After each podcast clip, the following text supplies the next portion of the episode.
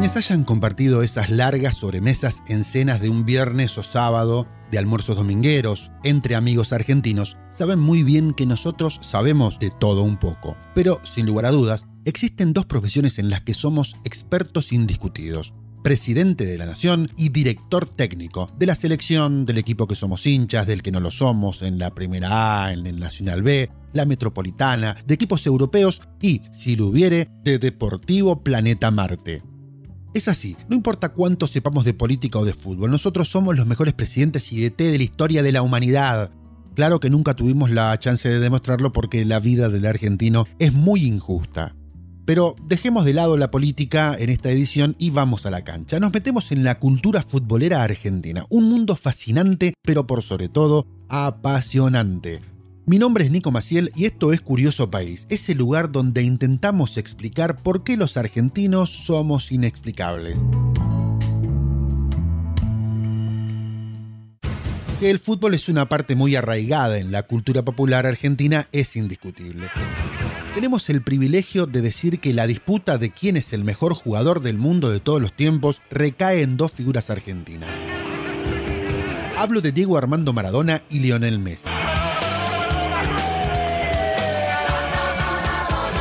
Pero esa no va a ser la discusión de hoy. Nos vamos a meter en la piel del hincha y no la del jugador. El ritual de ir a verlo a la cancha, algo que está vedado desde que comenzó la pandemia de COVID-19, mirarlo en casa o en la de alguien más, solos, en pareja o con amigos, ir a un bar en el que pongan el partido para poder escucharlo y verlo, o simplemente desplegar la imaginación para escucharlo en la radio porque nos agarró en la calle o no nos dio tiempo a llegar a casa, o simplemente porque nos gusta la radio. Todo sirve para gritar el gol de nuestro equipo o disfrutar la derrota de nuestro rival.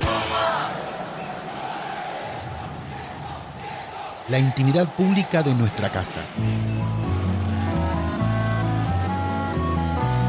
La complejidad del ritual futbolero va a depender del día y horario en el que se disputa el encuentro. Además, del rival, claro, si es un clásico o no, se trata de un partido entre equipos de rivalidad histórica. En la Argentina destacan encuentros como River y Boca, Independiente Racing, Rosario Newell's, entre muchos otros. Además, vale la ubicación en la tabla de ambos o lo que el resultado pueda significar para un rival clásico, sin olvidar de qué torneo se trate o si es por la Copa, etc. Son muchos los factores que definen cómo vamos a comportarnos, qué tan fuerte será el volumen de nuestros gritos de gol o la puteada en tal caso. Pero tengan seguro que siempre habrá vecinos que se enteren por nuestros gritos o por el volumen del televisor o la radio qué partido estamos viendo e hinchas de qué equipo somos, porque una característica de los argentinos es que debes saber de quién somos hinchas sin necesidad de preguntarlo, incluso en la derrota.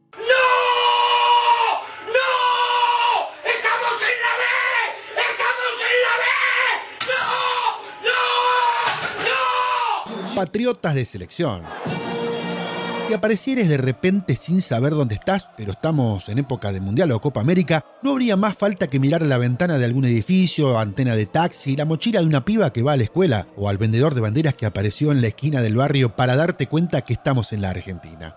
Por estos días renace a flor de piel y como nunca el sentimiento argentino, Incluso para quienes nunca van a la cancha o no miran fútbol en la tele, los que no tienen idea de dónde salieron los 11 tipos que corren detrás de la pelota. Hasta para esas personas que hacen mímica en el himno, en los actos patrios, pero que son capaces de llorar al escuchar el na na na na na a mil voces en un estadio remoto de un país donde se despliegue la magia argenta.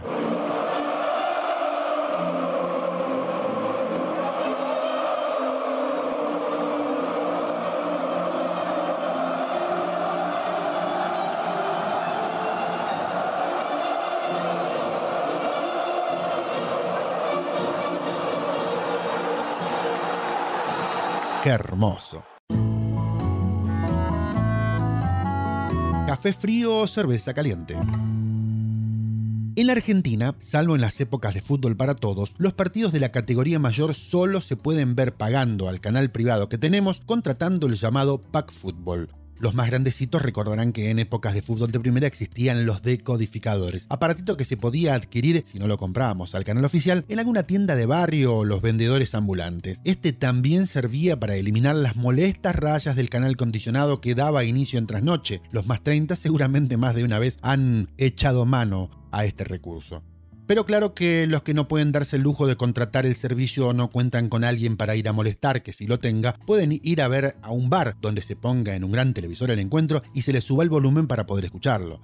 No es menor mencionar que la crisis económica está haciendo que cada vez sea más difícil aguantar la guita, y con lo que vale hoy un café o la cerveza con el maní, más vale hacer durar la consumición los 90 minutos del partido, los 15 del entretiempo y que no haya alargue o penales. Eso sí, la moza vendrá amablemente cada 10 minutos desde que descubra que ya no tenemos más lo que pedimos a preguntarnos ¿se sirve algo más? A lo que deberemos fingir que lo que está pasando en la cancha es sumamente ineluctable y responder con un sí, sí, ya te pido. Por dicha razón, deberemos hacer durar todo lo que se pueda la consumición y disfrutar, además del partido, de un rico café frío o una cerveza bien a temperatura ambiente.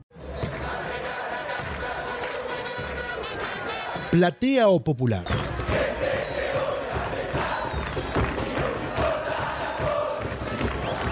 He aquí el lugar que marca la diferencia de clases sociales y pasionales. Para ir a la platea hay que pagar una entrada más cara o ser socio y este modo disfrutar del partido más tranquilo y cómodo, mientras que en la popular su valor será más económico y tendremos que estar dispuestos a permanecer mayormente parados, saltando y cantando todo lo que dura el encuentro y alentando como un super hincha. Hago una aclaración desde la perspectiva personal muy importante. No me refiero a las llamadas barras bravas, esas que muchas veces en connivencia con la dirigencia del club o la mismísima policía suelen operar en actividades ilícitas o criminales, porque esos no son hinchas, esos son delincuentes. Dicho esto, respecto a lo económico, ojo, hay veces que, por lo mencionado en la aclaración de ciertos negocios, se podría pagar el doble o más por una entrada popular de reventa que el precio oficial de una platea preferencial. Todo depende del tenor del partido. De igual modo, convengamos que ni pagar una entrada más cara o gritar más fuerte los goles es lo que te hace más o menos hincha. La pasión no se puede medir.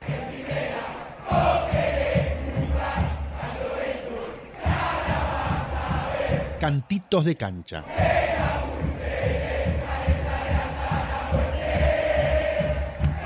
Hay algo que me parece maravilloso de las hinchadas argentinas, es la creatividad y lo hermoso que suena escuchar los cantitos de cancha.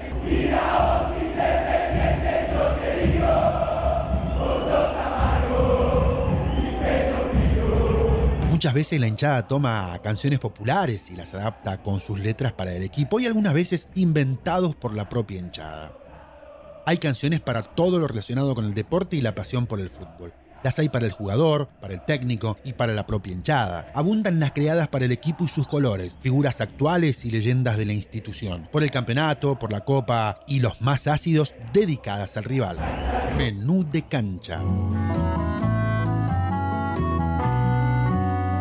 En los estadios argentinos se encuentra terminantemente prohibido la venta y consumo de bebidas alcohólicas, aunque más de uno haya logrado sortear los cacheos y pueda colar alguna cajita de vino o las latitas de cerveza, por no mencionar otros productos. Es por ello que todo lo que se vende dentro de los estadios será agua, jugos o gaseosas, además obvio de los productos para comer, mayormente sándwiches o sándwiches, como decimos acá, de elaboración en el momento, dejando en el aire ese aroma parrillero único en el mundo. Lo más habitual son las hamburguesas o lomito al pan, simple o con jamón y queso o completo, que lleva además huevo, lechuga y tomate. Siempre con un aderezo o el clásico chimichurri. Y por supuesto el clásico de los clásicos de la cancha, el chori y la coca. Para los que no lo conocen, el choripán es un sándwich de chorizo a veces cortado al medio, estilo mariposa, con lo que el consumidor quiera, fuera de la cancha con una cervecita, dentro con una gaseosa. ¡Ey,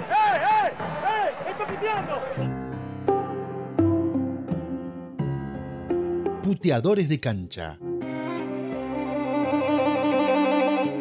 Tal como lo hemos dejado claro en el video pertinente, el argentino es campeón mundial en puteadas. Le dejo a mano el link por si no lo vieron. Y la cancha no es la excepción. Es más, acá se suele desplegar la incontenible imaginación en el anonimato de las muchas almas viendo el encuentro, para sacarse la bronca de la semana, con una batería de insultos que van desde lo más creativo a los más soeces. Normalmente el primero en ser puteado es el rival, comenzando por la hinchada, que se ve a lo lejos en otra parte de las tribunas, o la que está en casa, seguido por el técnico y los jugadores, no importa el orden, sobre todo si está muy identificado con el club rival o no se le perdona a un jugador que pasó por nuestra institución que juegue en la otra, y mucho menos que nos convierta un gol. La puteada puede ser inocente o simple como tener menos patadas que una pila a quien no da buenos puntapiés. O muy creativos, como cuando alguien de la propia hinchada le gritó a Fabián por otro Cubero, con razón estás con Nicole si a esa le encantan los perros. Recordemos que perro se le llama al mal jugador. Seguirá el árbitro a quien se le recordará que tiene una adorable madre o al igual que una hermana, si es que la tiene, o, por qué no, indicarle que su esposa también está soplando un pito pero en la intimidad de su hogar y sin él en ese preciso momento. Pero qué crueles. Las cábalas. Podremos ser más o menos creyentes, ateos, agnósticos o súper religiosos, pero si hay algo que nos caracteriza a la mayoría es que somos muy supersticiosos y cabuleros. La cábala en este caso tiene que ver con esos actos que realizamos para evitar que sucedan cosas malas, como en este caso que el rival convierta un gol. Claro, en el fútbol lo somos y mucho. Solemos repetir el mismo ritual al que denominamos la cábala, y aunque no lo creas, somos capaces de echarle la culpa a algo mal hecho en ella o no haberlo hecho al resultado del encuentro. Nos sentamos en el mismo lugar de siempre, usamos la misma camiseta, tomar la misma bebida, sea mate o una alcohólica, sin importar la hora. Una muy común es realizar ciertos movimientos con las manos como señal de la cruz escondida o cruzar los dedos. Y una muy usada por estas tierras es tocar o agarrarse el huevo izquierdo, el testículo, sí. Tanto que muchos parecen una gallina prolija según el partido porque se la pasan acomodando los huevos. Vale aclarar que en el caso de la mujer se usa la teta izquierda. Si alguien aparece de repente en el momento que ocurre algo malo como un gol, o ese que nunca va a la cancha lo hace y justo ese día el equipo perdido muy mal, se lo mira muy feo. Eso sí, si llegara a ocurrir nuevamente, pasará a ser considerado mufa, persona que provoca mala suerte, que ya hablaremos en un capítulo seguramente. ¡No puedo más! ¡Yo el día que me muera, me muero acá, en la boca! Amor no solo por la camiseta. La pasión por el fútbol es inconmensurable y en el argentino es inexplicable. Podremos cambiar cualquier cosa en nuestra vida, pero la pasión y el amor por la camiseta difícilmente. Pero una pasión, querido. Aunque hace nueve años que no sale campeón. Una pasión es una pasión. ¿Te das cuenta, Benjamín? El tipo puede cambiar de todo. De cara, de casa, de familia, de novia, de religión, de Dios. Pero hay una cosa que no puede cambiar, Benjamín. No puede cambiar de pasión.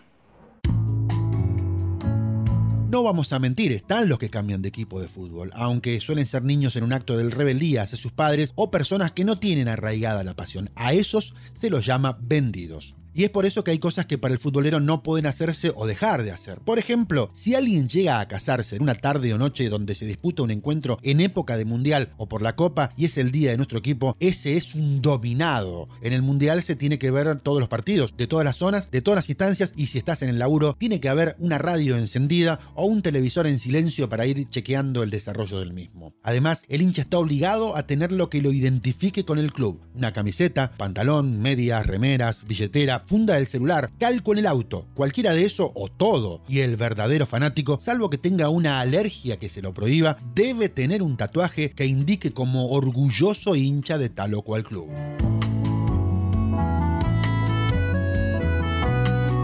En la actualidad, con la pandemia de COVID-19, no se puede ir a la cancha a ver un partido de fútbol a menos que tengas un amigo en la dirigencia. Esto ha alejado a la familia de los estadios y de un espectáculo único en el mundo como es ir a la cancha en la Argentina. Es cierto que en muchos casos la familia estaba dejando de hacerlo por la violencia, las mafias y los altos costos que significa para muchos pagar una entrada, además de lo difícil que la economía está haciendo para la clase trabajadora en nuestro país. Cada día es más complicado vivir. Esperamos que esto cambie pronto y la familia pueda volver a estadios a engalanar las tribunas con hombres, mujeres y niños que vibran con la pasión futbolera, sin mafias, sin barras bravas, solo con hinchas y curiosos por ver la magia del fútbol en todo su esplendor. Aunque vale aclarar que en muchos lugares del interior del país, sobre todo en ciudades pequeñas, esto todavía era posible hasta que estalló la pandemia.